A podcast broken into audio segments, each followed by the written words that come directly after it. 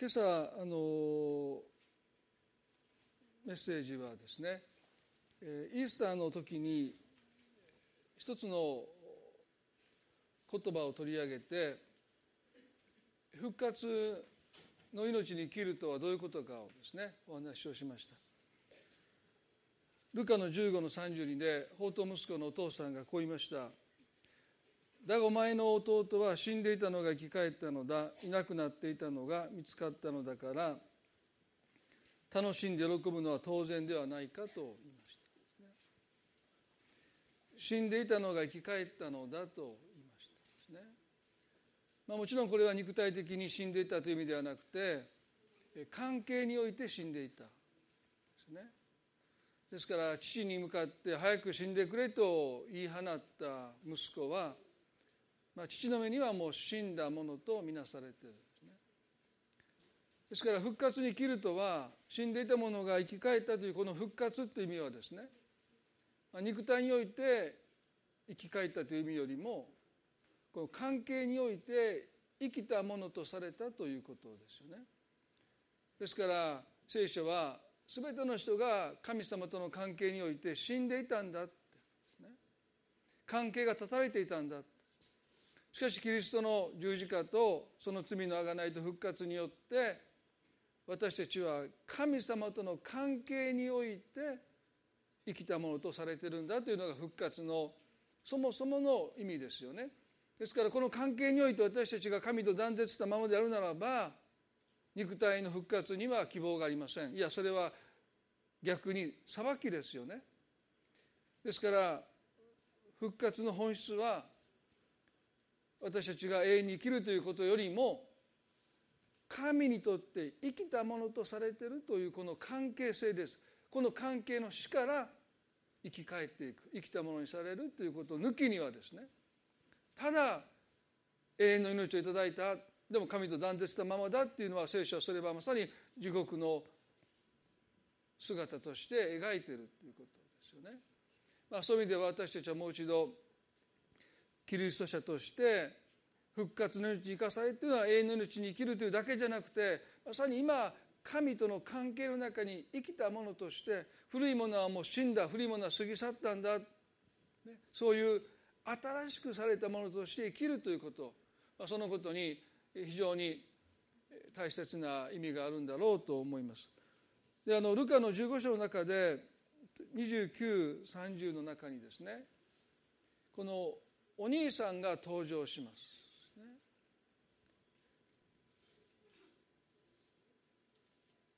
実は先ほどの兄父の「お前の弟は死んでいたのが生き返ったのだ」というこの言葉をですね兄の怒りに対して父が語った言葉です。ルカの15の2930をちょっと読んでみますね。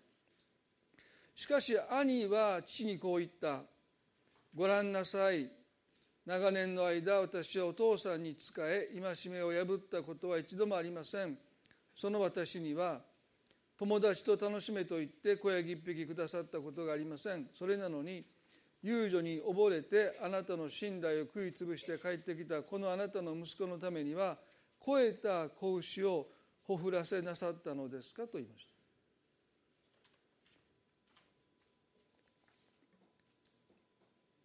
まず兄の怒りっていうものは弟の過去と強く結ばれていますね。兄は新しく生き返ったその息子を見ているのに対して父はですね兄はかつての弟の姿に目を留めていますね。そしてなぜ私には小ヤギ一匹くれなかったのに宝刀の限りを尽くしてお父さんあなたの財産を食い潰した弟には子をお与えになるんですか？という？不公平じゃないか。ですから兄息子の怒りっていうものの矛先は実は弟に向けられてるんではなくて父に向けられてるっていうことですよね。お父さんあなたは不公平だってエコひいきだって彼を特別扱いしているっていうのが兄息子の怒りでした。そして彼は怒って宿営に入ろうとしない。今日この箇所をですね少し皆さんと共に考えたいなというふうに思います。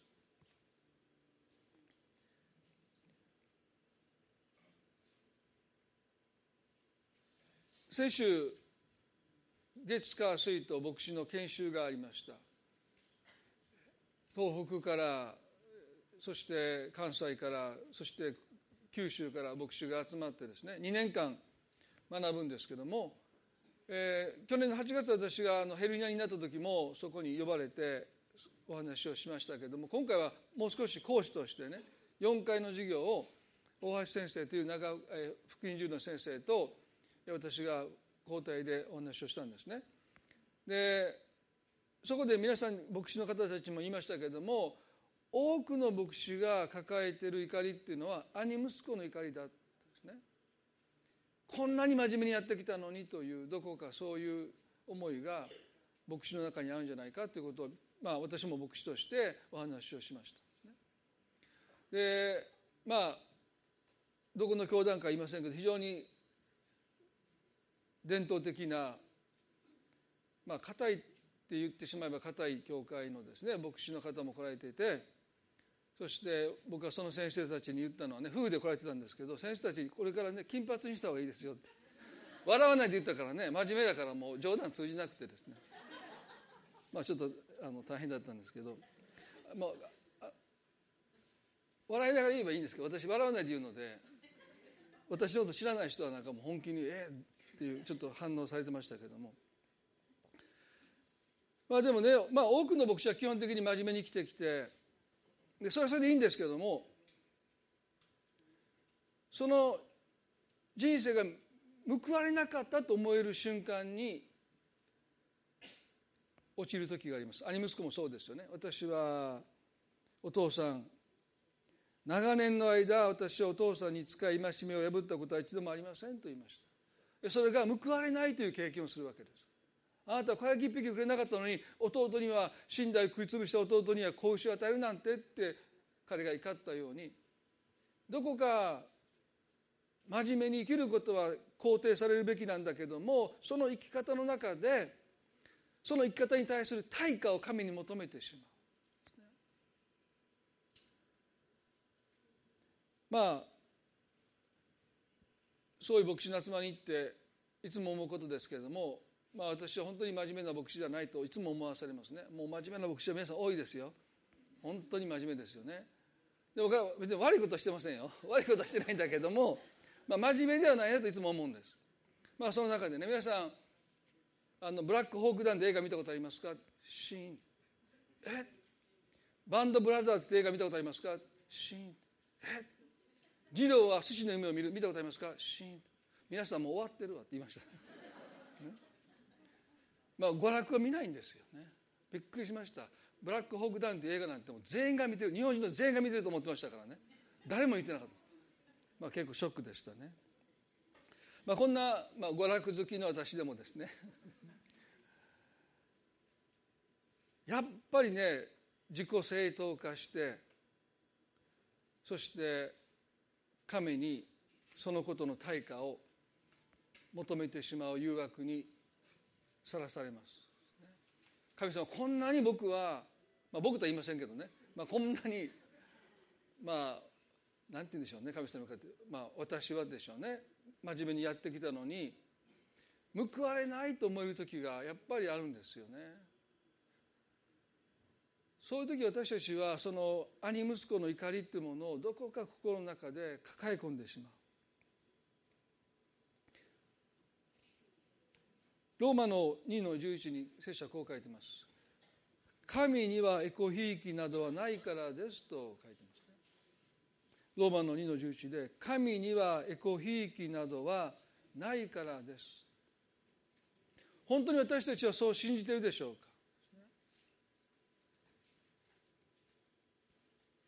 少なくても兄息子にとって父はエコひいきをしている。不公平なんです。それが彼の怒りでした。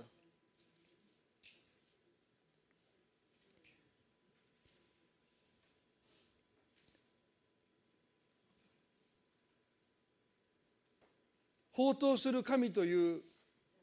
本を書いたティモシー・キラーという牧師はですね本の中でこう言いました。兄タイプはいい子でいればそれに見合った人生が与えられる。その基準を頑張って満たすことで神は必ずや自分たちに安定した人生を与えてくれるはずだと考えます。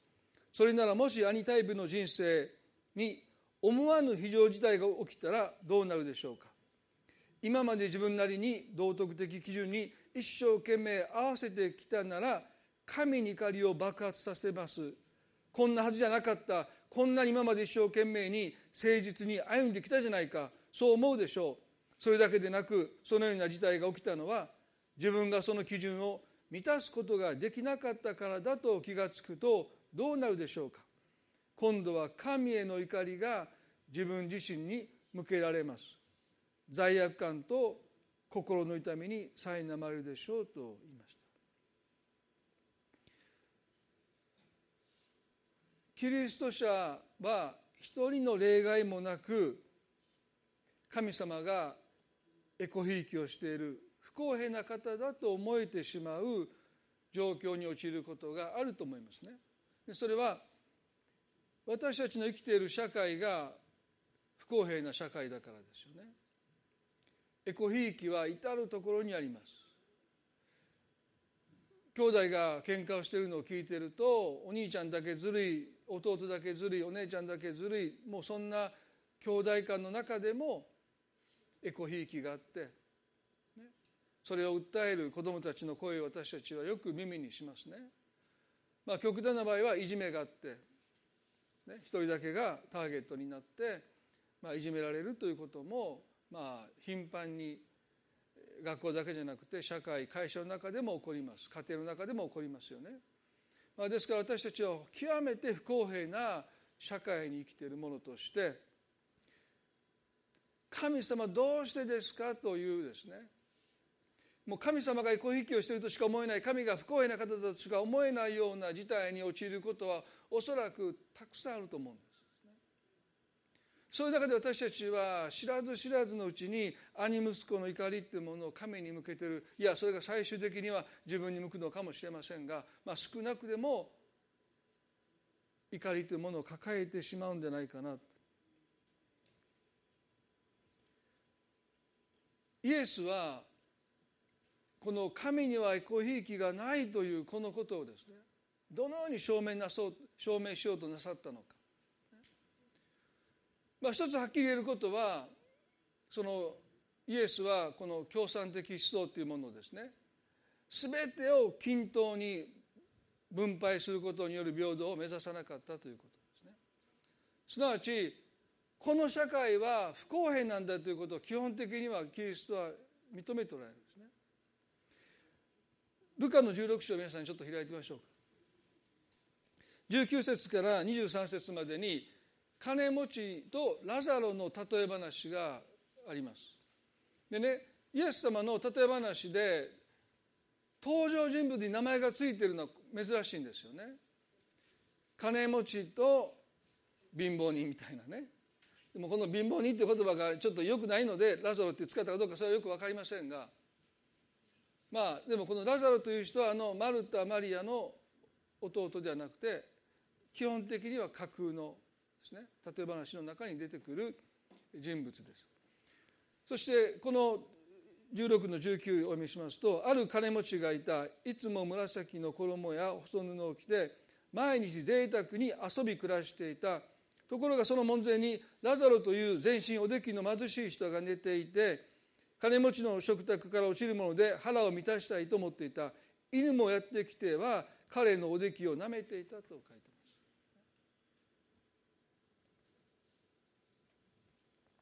すこの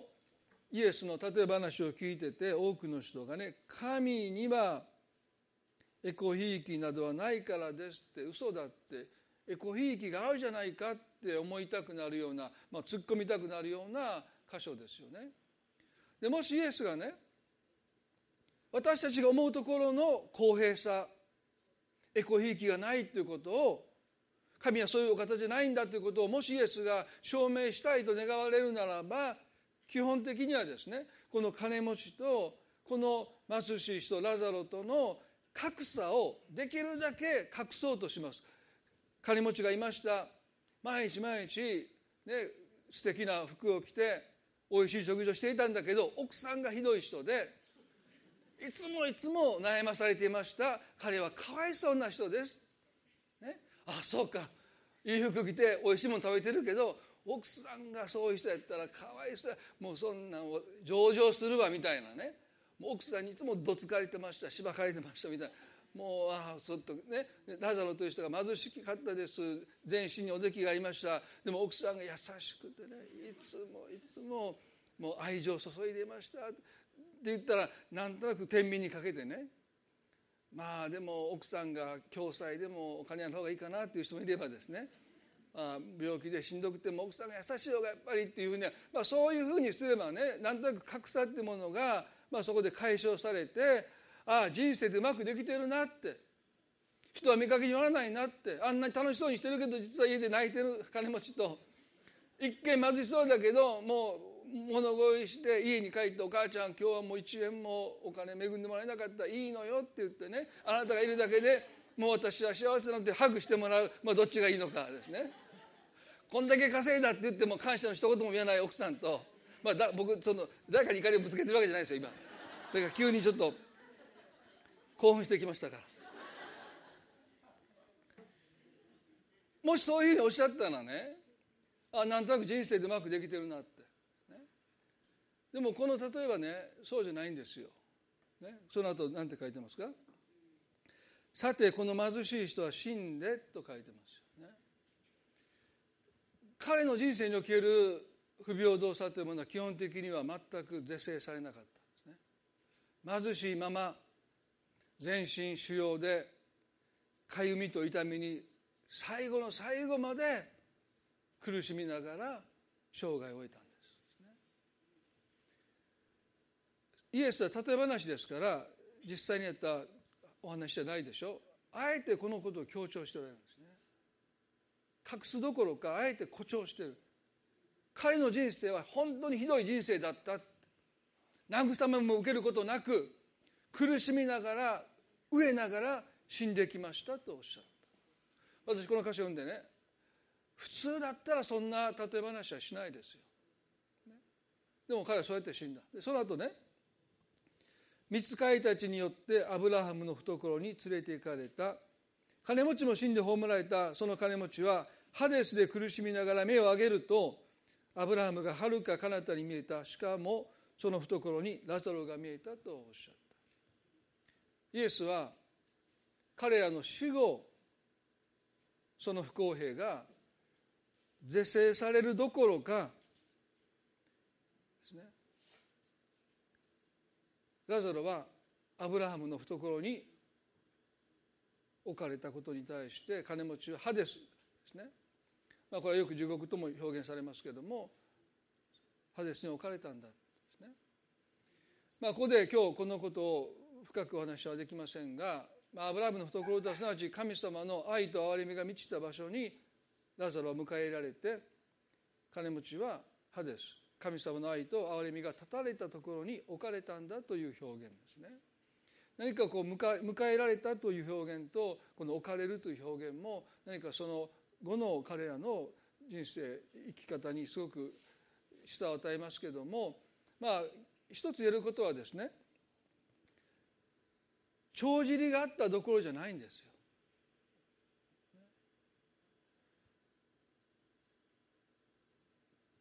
ラザロは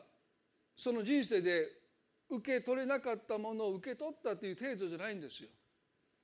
全く受けるのに値しないものをラザロは受け取ってるんですね。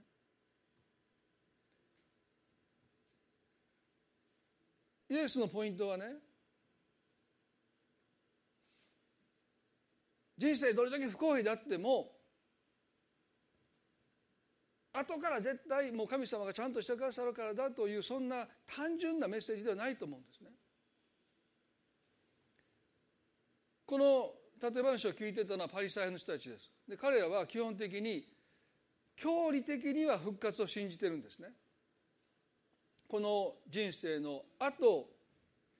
命が永遠に続いていくという教理として復活を信じていますけど彼らの生き方の中には復活の希望というものは全くありません。すなわち彼らはこの世のものにしか価値を見出さないでこの世のものに執着して生きていた。ですね。ですから口ではあるいは頭では復活の命というものを信じているんだけど生き方はもうどこまでもこのようにこだわったこのようにしがみついたこのように執着した生き方をしていた。そのことをイエスは知っておられたのである意味で大げさな方法でですねこの人生でもう受けるべきものを全く受けなかったものがそのラザロが死後逆にまた受ける資格がないものを神様からいただいたというですね。もう大逆転が待ってるんだということをある意味で古代というか大げさに彼らに悟らせるためにお話をなっている。でも大切なことはですね皆さん。私たちも復活を信じるんだけどもパリサイ派的な生き方に陥ることは簡単です。すなわちこの世のものにしか価値を見出さないでこの世の中における公平さを神に求めて生きてしまう。あの兄息子の怒りってそうですよね。狭い自分の世界の中で彼は公平さを求めてるでも父は何とかしてあの祝宴に兄息子を連れてきたいんです。すなわち長年一生懸命生きてきたものの対価として父に声木を求めるようなそんな狭い人生ではなくて受けるのに値しないものに惜しみなく与えてくださる神様の恵みの世界に父は兄息子を招きたいんですけど彼はそこに入っていこうとしないんですね。兄息子の怒りを私たちが抱える時に私たちは神の恵みの世界に入っていくことを拒みます。どこまでも自分の正しさによる対価を神に求めるんですなぜ小ヤギ一匹私にくれなかったのかいつまでも言い続けるんです、でも小ヤギ一匹彼が受け取った時に兄息子が抱いてきた不平等さってものは解消するんでしょうか？しませんよ。兄息子の怒りを持っている人がね謝罪を求めてもし謝ったとするでしょ？それでもうすっきりしてもうなかったことにしますか？ら謝ったところで許さないですよ。あくまでも小ヤギ一匹っていうのはね口実であって。兄息子は私はお父さんあなたに不当に扱われているという怒りを全身で表してるんですよ。ああごめんごめん小ヤギ一匹そんな欲しかったらあげるよって言われて彼は喜んでしょう。喜んでこんなものって掘ると思いますよ。そんなんじゃないんだって。あなたは私を不当に扱っているという怒りを兄息子は抱えてきてる。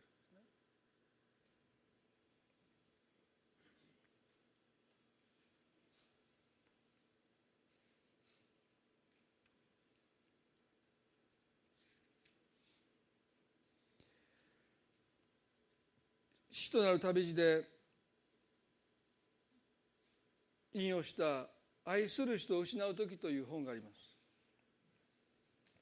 まあ、本を読んでくださった方はですねどういう本なのかご存知だと思いますけれどもこの著者のですねシッツァーさんという人は大学の教員をしていて家族でドライブをしている帰り道ですね夜暗くなって家路を急いでるその時に対向車が中央線を飛び越えて正面衝突してきたんですね。猛スピードで。そして彼は意識を失ってそして意識が戻った時に車の中はもう悲惨な状態です。彼のお母さんが即死ですね。で彼の妻も死んでいました。で彼の娘も亡くなっていたんですね。3人が一瞬にして、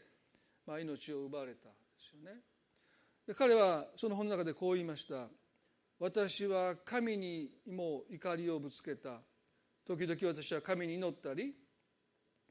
逆に神を呪ったりすることが何かすることが何かをもたらすかのように考えて祈ったり呪ったりすることの空虚さを上昇した。また別の時私の魂は本当に苦悩し苦悶し神に大声で叫んだ。罪のない人たちになぜこのようなことができるのですこのようなことができるのですか？なぜそれが私の子供たちや私なのですか？時々私はその怒りを子供たちに向け言うことを聞かないと激しく叱りつけた。その怒りを私自身にも向けたりもしたと言いました。何人かのお子さんは助かったんですけどもその後彼はですねその怒りを神にもぶつけ時には言うことを聞かない子供たちにもぶつけそして自分にもぶつけたんだなぜ私なのか大抵の人は人生を思い通りにしたいしたいだけでなく公平にしたいと思っている。そこで私たちが喪失に苦しむ時私たちは正義に対する私たちの権利を主張し邪魔になる状況に憤慨する。私たちは美徳が報われ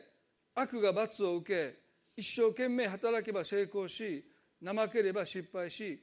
礼儀正しさが勝ち意地悪が負ける。そうした社会に住むことを要求する。私たちは人生がそんなふうに進まない時私たちが受けるのに値しないものを受ける時受けるのに値すると感じているものを受けない時憤りを感じると言いました。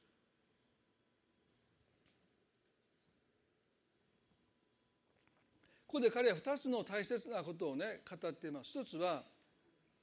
大抵の人はと言いましたけどそれはこれは全員です。全ての人は自分の人生を思い通り生きを生きたいというもがきと私の人生は公平に扱われるべきだという要求を持って生きてる。イエスは全て疲れたし重荷を負っている人はとおっしゃった。その重荷とはこの2つだと私は思います。自分の思い通りに生きようとするもがき、まあ、思い通りいかないわけですよね。そのもがきはやがて私たちの重荷となって私たちの魂を疲れ果てさせます。多くのクリスチャンは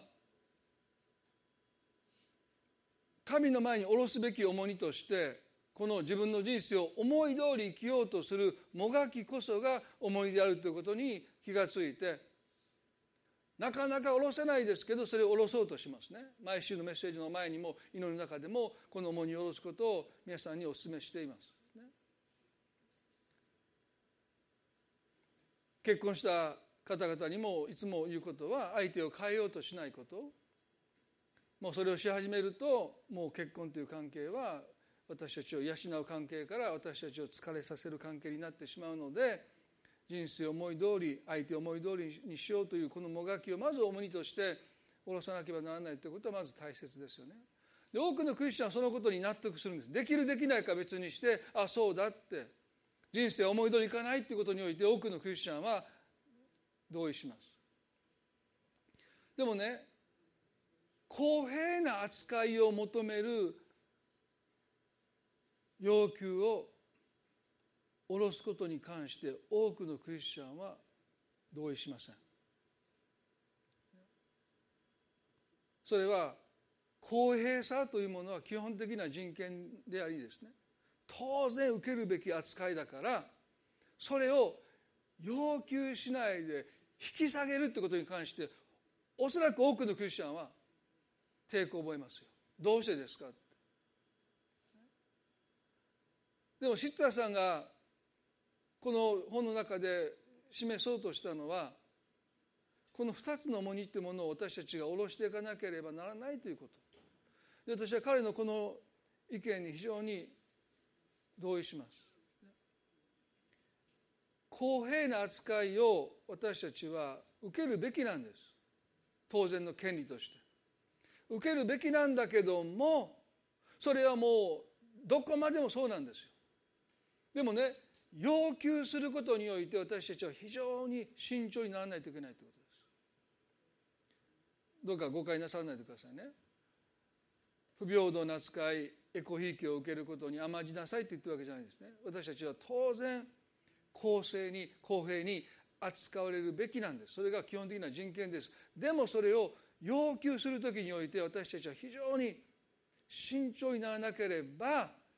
兄の怒りっていうものを私たちは何のためらいもなく当然の怒りとして心に溜め込んできます。当然の怒りとして。私が怒るのは当然だって。そして怒ることを私たちは当然のこととして自分の心にその怒りを蓄えていく。そしてその怒りはやがて神に向かうし周りの人に向かうし自分自身に向かっていくんです。それも破壊的なエネルギーとして。その怒りが公平さを樹立した試しがありません。逆にますますひどい状態に私たちを追いやっていってしまう。んですねシッタさんの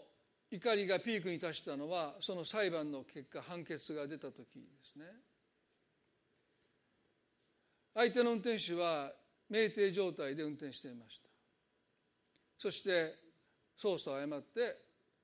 中央線を越えて正面衝突してきました。その時ね彼とその助手席にいた奥さんも車外に放り出されたそして奥さんは妊娠中でしたけども死んでしまいました。で裁判になった時に誰が運転していたのかっていうことが論点になったんですね。で奥さん亡くなったので奥さんの証言を得れないので彼がこう言いました。妻が運転していました。何人もの人が彼が運転席に座ってるのを見ていました。でも立証できない。でこの方は妻が運転していて妻が事故を起こして私は車外に放り出されました。だから私は無実ですと主張した。こんな馬鹿げた話があるかとシッターさん思いました。そんなことがまかり通るはずないと思ったんだけど実際に裁判で無罪が言い渡されたんですね。その時私は今まで自分を支えてきたものが崩れ落ちていくことを経験する。すなわちねこんな目にあった私と同じ目に神は必ずこの人にも苦しみを与えるというのが私の心の支えだった。神にはエコひいきなどなさらないんだったら3人の愛する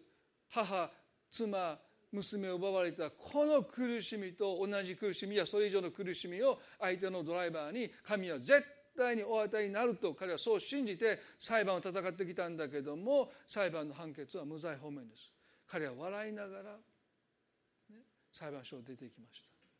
その姿を見た時に、もう私は生きていけないと思った。崩れ落ちるのを彼が経験していた。苦しんで叫んで泣く日々が始まってきました。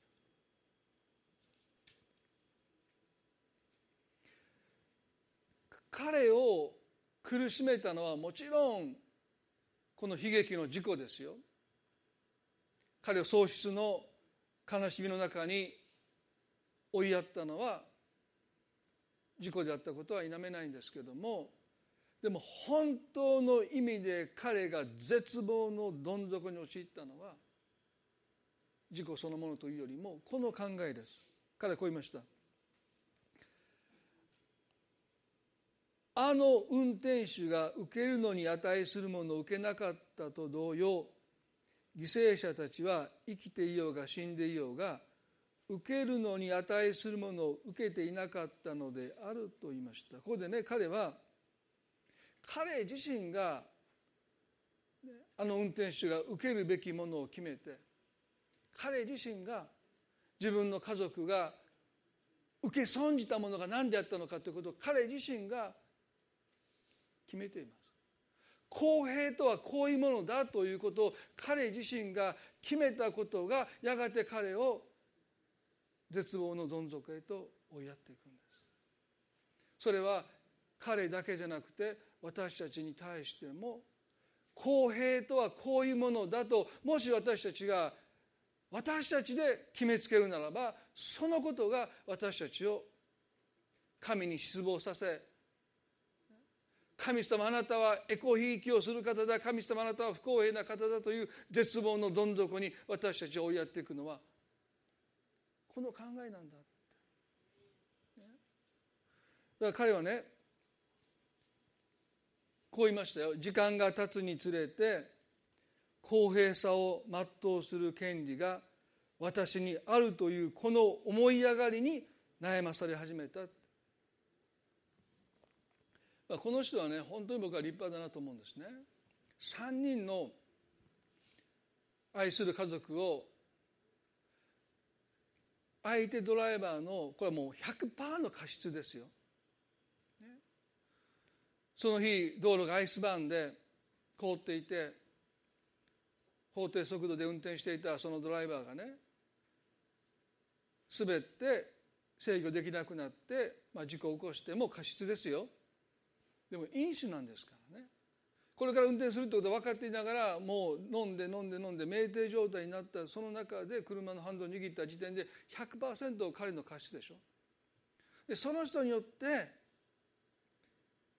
彼は3人の家族を何の罪のない家族を何の過失もない家族を奪われたわけでしょ。でここでね彼がね時間が経つにつれて公平さを全うする権利をが私にあるというこの思い上がり。ここで私はね本当にねもうへりくだらされる思いになりましたね。公平さを全うする権利が私にあるというこの思いが思い上がりだってこれ人には言えないですよ。でも彼は自分自身に言うんです。公平さを全うする権利が私にあるというこの考えが思い上がりだって彼が言った言葉に私は非常に感動しました。そんなこと人には言えない、でも彼は自分自身にそう言うんですよ。なんていう人でしょうね。私たちはそう思わないですよ。当然だと思いますよ、まあ、最近オリンピックに同行していた医師がですね若い女性にセクハラをしたというアメリカで問題があってその父親がですね裁判中にこの被告席にいたその容疑者にですね殴りかかったっていうのがニュースで映ってましたね。彼ヒーローになったんですよね。よくやったって言われて、まあ、割とその称えられたんですけどもね。だから多くの人はたとえ彼がね警官に阻止されなくてその意思をですね殴り倒しても、まあ、ほとんどの人は非難しないでしょう、ね、当然だって。彼にはそうする権利があるって。おそらくほとんどの人はその権利を擁護し、ね、支持するでしょう。この3人の家族を失われたこのシッツァさんがですね裁判所を出た彼を追いかけて殺害してももちろんそれは罪ですよ。でも多くの人はもしかしたら彼に同情的かもしれません。したことは間違えてるけども彼にはそうする権利があると暗に、認める人が多いのかもしれません。でも彼はねそういうことの以前に公平さを全うする権利が権利を主張することがすなわち神様に向かってあなたはエコひきをしているあなたは不公平だというその権利が私にあるというその考えそのものがもう思い上がりだって。この悟りに至って彼はようやく下ろせなかった重荷を下ろすんです。なぜ彼がその結論に至ったのか。彼はこう言いました。もちろん私が私の家族の3人を失うのは当然ではなかった。しかしそれではまた私が初めに3人と出会うのも当然だったかどうか確かではないと言いました。リンダは優れた素質を持った女性でとても困難な時間を通して私を愛してくれた。私の母は健やかに生き生涯の終わりまで人々に仕え私が反抗していた10代の間も急な感性を示してくれた。ダイアナ・ジェーンは再起はつらつとしておしゃべりに興奮して家の中を楽しく満たしてくれた。おそらくさ私は3人の死を当然のこととして当然のこととしなかっただろう。しかし私は私の人生の中で3人が存在したことも当然のこととしなかったのである。そのことに直面して完全な公平な世界に生きるとは何なのかと思う。しかしより深く考えると私は不思議な気がする。そのような世界では私は決して悲劇を悲劇を体験しないかもしれない。しかし恵み特に失った3人の素晴らしい人たちの形で神が私に与えてくださった恵みも体験しないだろうと言いました。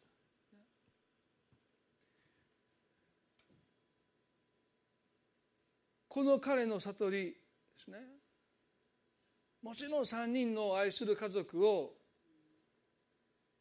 事故で奪われるということは当然なことではないです。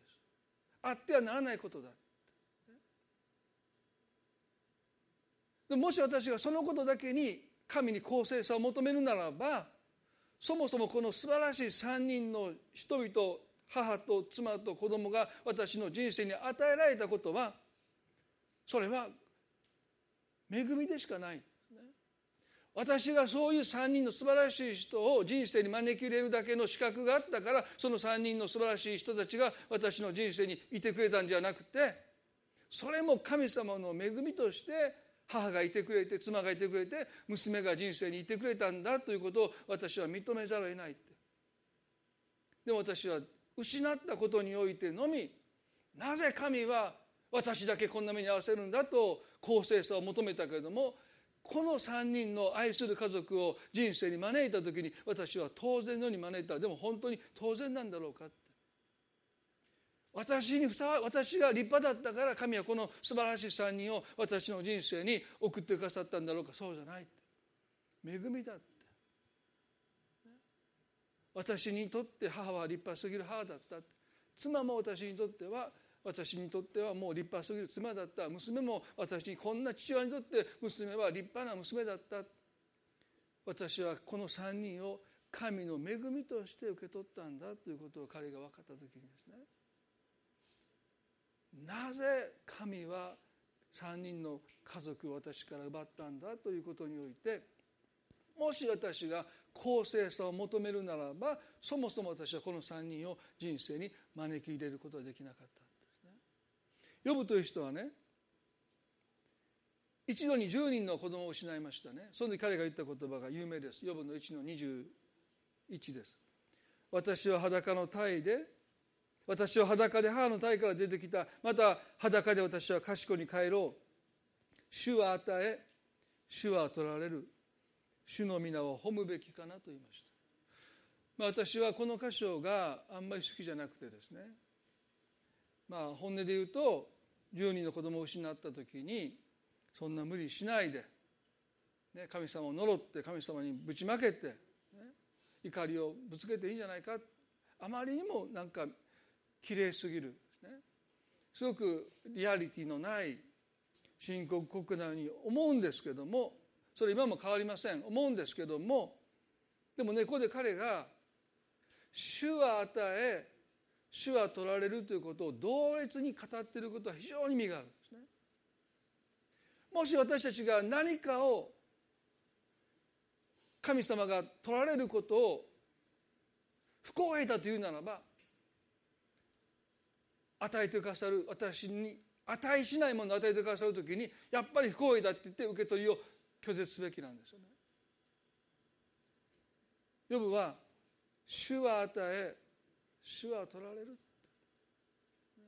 全てを恵みとして彼はその自分の人生をここでようやく受け止めてでも多くの人は私も含めてね与えてもらう時は私たちはそれが自分に全く値しないふさわしくない私はふさわしく受け取るのにふさわしくないことは不問です。喜んで受け取る。でもそれを神様にお返しする時に私たちはそれが不公平だって。どうして私だけのあの人からあの人からあの人から取ったらいいのなんで私から取るんですかって私たちはそこで神の不公平さ神が攻撃すると怒りを神にぶつける。でも神様はずっとその怒りを反論することもなくただ聞いていてくださるだけですよね。主は与え主は捉える。主の皆を褒むべきかなと言いました。その彼の告白の前にねこの悟りですよね。当たり前のことなんだけど私たちはそれを当たり前として思わない。私は裸で母の体から出てきた。また私は裸で私は賢に帰ろう。当たり前のことですけど私たちは何か人生で得たものを自分が獲得したものであるかのように考えてそれを失う時になぜ私から神はおとりになるのかと言って神の不公平を恨みます。でも皆さん主は与え主は取られる。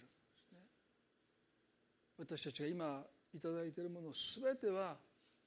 恵みによっていただいてるんだということをもう一度覚えたいですね。あの祝宴に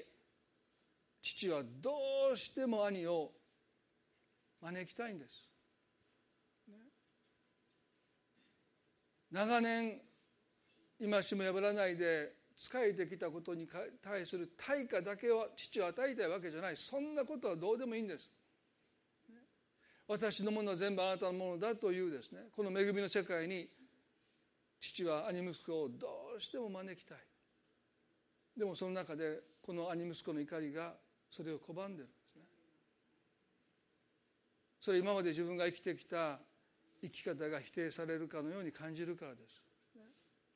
自分の正しさっていうものが実は兄息子を持って恵みの世界に入ることを妨げていた自分の正しさです。皆さん今朝どうでしょうか？私たちは公平さそれを受ける権利があります。でもそれを要求してないでしょうか？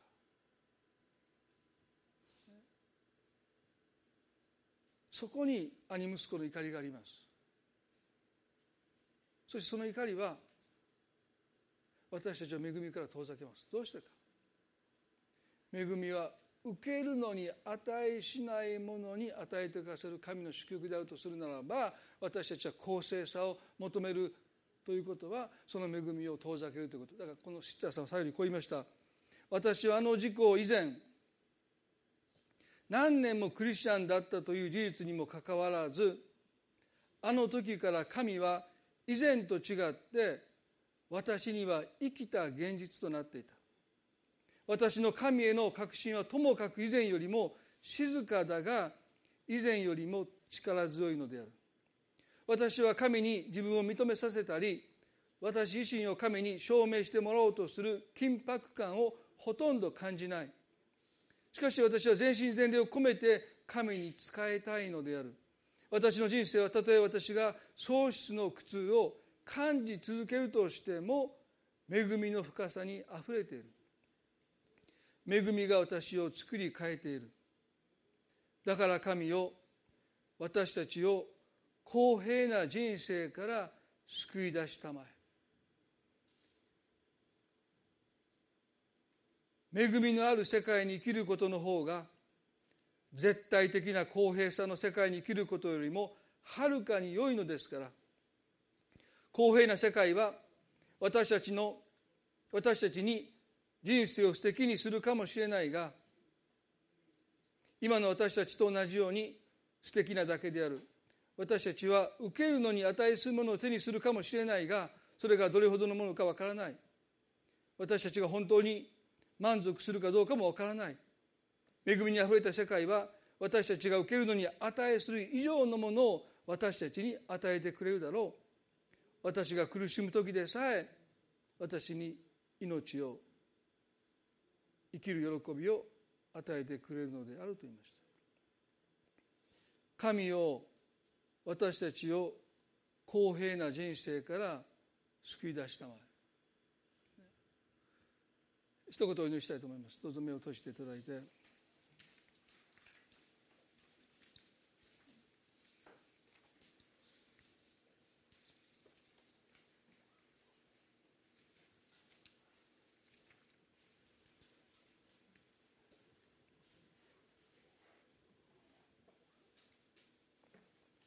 私たちが今抱えている重荷人生思い通りに生きようとするもがきと公平な扱いを求める要求です。その2つが私たちにとって重荷となりやがて私たちの魂を疲労困憊させていきます。イエスはこの重荷を負っている人に招きを与えています。私のところに来なさい。私があなた方を休ませてあげます。この安らぎとは神があなたの不公平を今すぐに是正してくださる意味ではありません。あなたを恵みの世界に招き入れてくださるということです。あなたの人生は当然受けるものを受ける権利だけで成り立つわけじゃないんです。当然受けるべきものを受け取るだけであなたの人生は立ち行くんでしょうか。いやそうじゃない。立ち行かなくなっていきます。だからイエス・キリストがこの地に来てくださって私たちの罪を背負ってくださって十字架で死んでくださりその救いを私たちに与えてくださった。それは私たちが受け取るのに私たちには値するものが何一つないんです。そうしないと私たちの人生が立ち行かないからです。なのになぜ私たちは公平さを求めすぎるんでしょう？それを手にすれば私たちはやっていけるんでしょうか？やっていけないんです。私たちに必要なのは神の恵みです。すなわち私たちが当然受け取るべきもの以上のものを持って神が私たちの人生を祝福してくださらなければやがて私たちは行き詰まるんです。なぜそのことが分かっていて兄息子は祝宴に入ることを拒むんでしょうか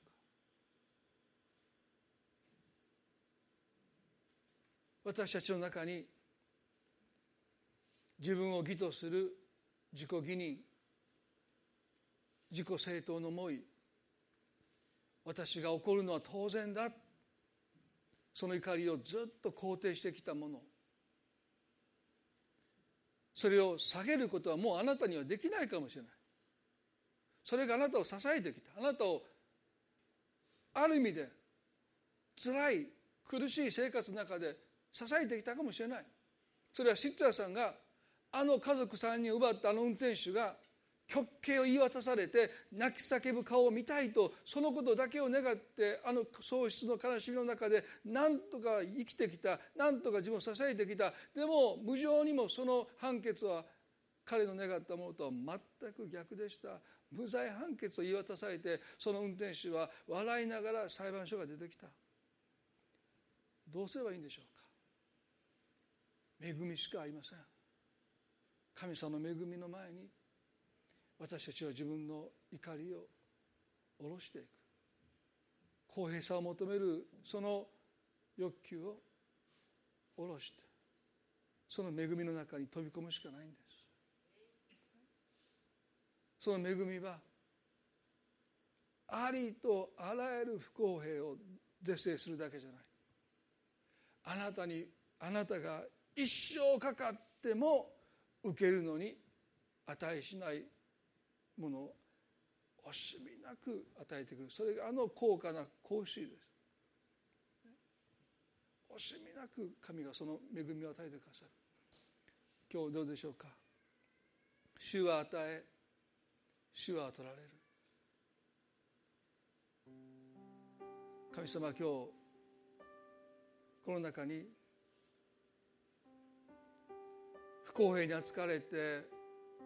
苦しんで悩んで傷ついてこの場所におられる方々がおられると思います。その心の叫びは神様をどうぞ公平に扱ってください。不平等を是正してください。私を苦しめた人が同じ苦しみに遭いますように。でも神様それは恵みの世界ではありません。そう私たちが願うことによって私たちは恵みから遠ざかってきます。あの息子が兄息子が何が何でもその主権に入ろうとしない。父が最も悲しんだのはその息子の姿でした。今日は神様私たちを恵みの世界に私たちを導いてくださると思います。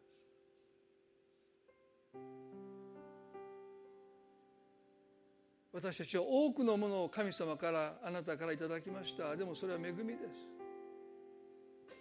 もちろん私たちは努力しました。でも努力以上のものを神が私たちに与えてくださって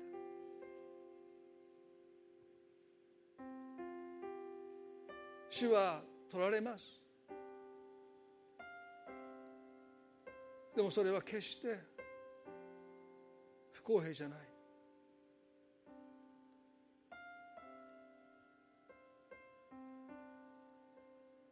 私たちはもう一度人生をゆっくり見つめながら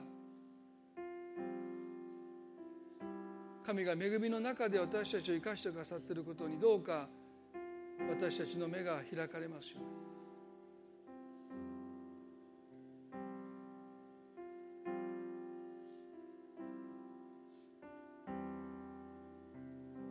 主から恵みとして受け取ったことをもう一度私たちに気づかせてください。あのシッツァーさんがあの母親もあの妻もあの娘も私が受け取るのにはあまりにも素晴らしすぎた立派すぎた神は恵みとしてこの3人の素晴らしい人たちを私の人生に与えてくださった。悲しい事故で3人を失ったことは当然ではない。でもそのことを私がいつまでも不公平だと神の前に要求し続けるならばそもそもその3人が私の人生に免れたことを私たちは否定しなければならない。主は与え主は取られる。今日神様どうぞ。彼の心にあなたが表してくださったその恵みをどうか私たちの中にもあなたが表してくださってこの怒りから私たちを解放してください。この怒りから私たちを自由にしてください。そして恵みの世界に生きる私たちでありますように。この1週間あなたが多くの気づきを与えてくださって主が与えてくださったことと主が奪われた取られたことを同列にどうぞ見ることができますようにどうぞ私たちを助けてください。神様の慰めがどうかお人一人の上にありますように。恵みこそが神の答えであることを今日もう一度心に受け止めます。感謝し愛する主イエスキリストの皆によってこの祈りを今に捧げます。それではどうぞ皆さん立ち上がっていただいて賛美を捧げたいと思います。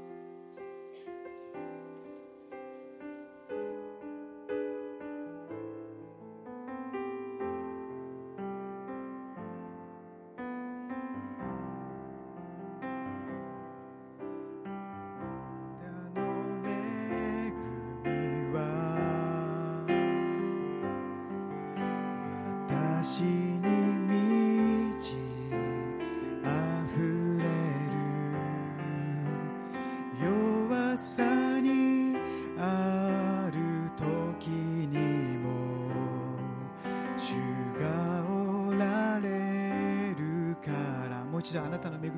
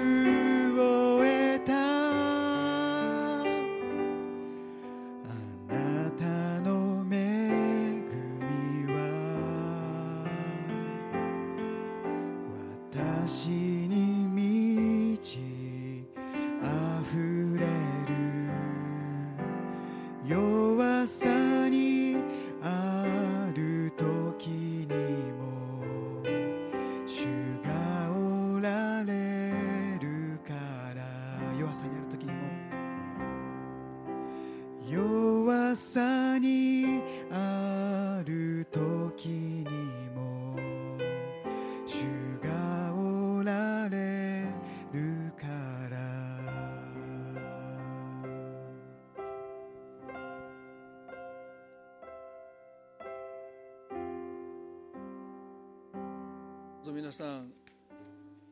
主は与え主は取られるかな。そのことを私たちは少しずつ同列で告白できるように。私たち自身の心がそのことにおいて平等さを求めることができますよそれが私たちの果たすべき責任です。私の心の中で主に対して平等な心を主は与え主は取られるんだ。そのことをへり下って認めていくことが私にとって何よりも大切なんだろうと思いますね。それでは今朝これで礼拝終わりたいと思います。この後すぐあの洗礼式を、えー、したいと思います。